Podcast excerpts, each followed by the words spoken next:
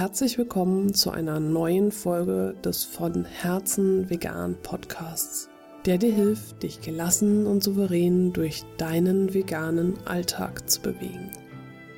Ich bin Stefanie und in dieser Folge möchte ich darüber sprechen, wen du auf der Strecke lässt, während du versuchst, die Welt zu retten.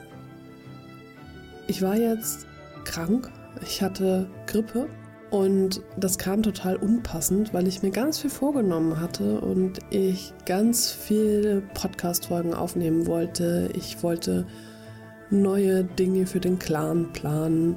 Ich wollte endlich meinen Online-Kurs fertigstellen und noch so einiges mehr. Ich musste auch eine Tour absagen, weil ich einfach zu krank war und ja, es kam einfach total unpassend und ich war jetzt wirklich fast zwei Wochen krank und davon zehn Tage bettlägerig. Und in der Zeit waren dann auch noch Schulferien, so dass mein Sohn auch noch da war und Carsten war äh, dann auf Geschäftsreise für fünf Tage und äh, ja, also es passte halt alles überhaupt gar nicht und äh, da habe ich dann auch darüber nachgedacht wieder, was ist mir wirklich wichtig? Was ist wichtiger und wie viel Energie habe ich und was lässt du so auf der Strecke, wenn du jetzt versuchst, diese vielen Projekte, die du hast, trotzdem zu stemmen.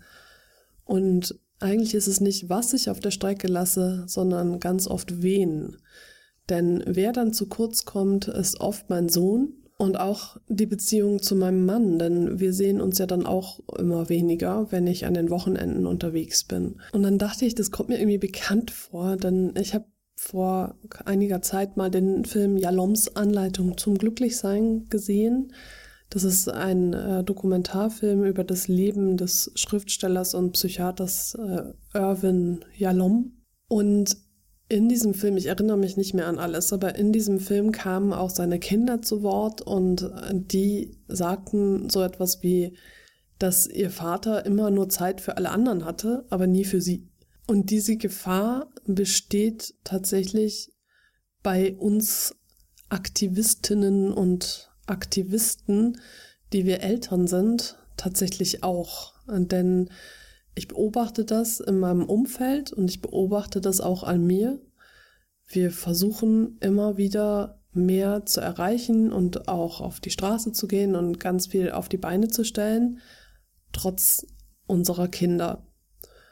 Und ich hatte das ganz aktuell beobachtet auf dem äh, Tierschutzfest in Buchholz, wo ich äh, war und den Vortrag gehalten habe und danach bin ich ja krank geworden.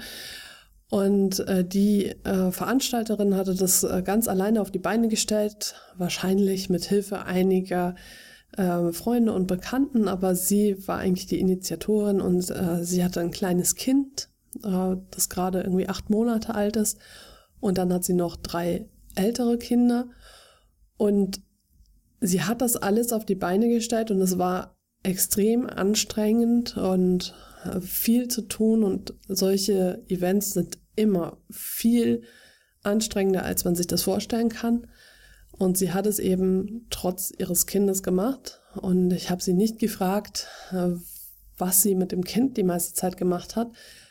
Aber ich habe eben auch während der Veranstaltung gesehen, dass sie es dann von äh, Geschwistern oder generell äh, von anderen Menschen hat betreuen lassen. Das heißt, wir geben unsere Kinder in der Zeit weg. Das habe ich auch mitbekommen, als ich mit den Initiatoren und Initiatorinnen des Tierrechtsaktivistenbündnis für das Hand in Hand für Tierrechte Event gesprochen habe. Da war es auch ein kleines Kind, was die meiste Zeit irgendwo anders geparkt wurde und dann auch noch ein älteres Kind, also älter im Sinne von, ich glaube, neun, das auch die meiste Zeit dann woanders war, weil wir in der Zeit natürlich nicht uns um diese Kinder kümmern können.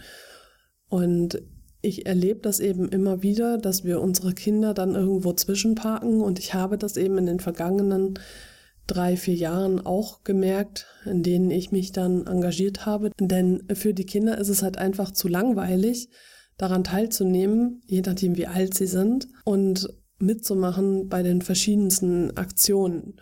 Und das ist eben auch mit ein Grund, warum ich Hamburg Vegan Erkunden äh, wieder aufgegeben habe, weil ich da halt die meiste Zeit am Wochenende unterwegs war und dann ähm, meinen Mann und meinen Sohn gar nicht mehr gesehen habe. Das heißt, meinen Mann habe ich sowieso immer nur abends gesehen, dann unter der Woche und am Wochenende dann irgendwie gar nicht mehr und äh, gemeinschaftlich mit meinem Sohn und mit meinem Mann zusammen etwas zu machen, war halt überhaupt nicht mehr möglich.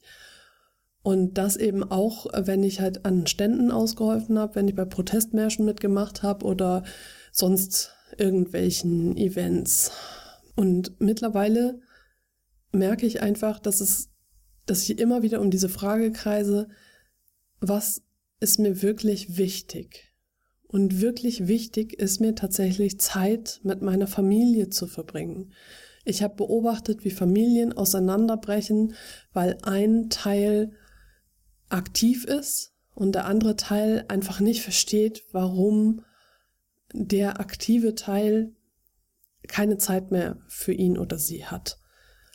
Und ich merke einfach, dass es mir sehr, sehr wichtig ist, für meine Familie da zu sein und da eine Balance zu finden zwischen Aktivismus und Familienleben. Und deswegen treffe ich meine Entscheidungen mittlerweile aus dieser Perspektive heraus, dass ich sage, okay, welche Prioritäten möchte ich setzen? Und meine Prioritäten sind ganz klar, dass ich für meine Familie da sein will und vor allem eben auch für meinen Sohn da sein will, der eine Mutter und einen Vater, der mich einfach braucht und für den es wichtig ist, dass ich für ihn da bin. Und ich möchte eben nicht in meinem Dokumentarfilm über mein Leben, wenn ich 83 bin, hören, dass mein Sohn sagt, ja, sie war immer nur für alle anderen da, aber nie für mich. Das möchte ich nicht hören.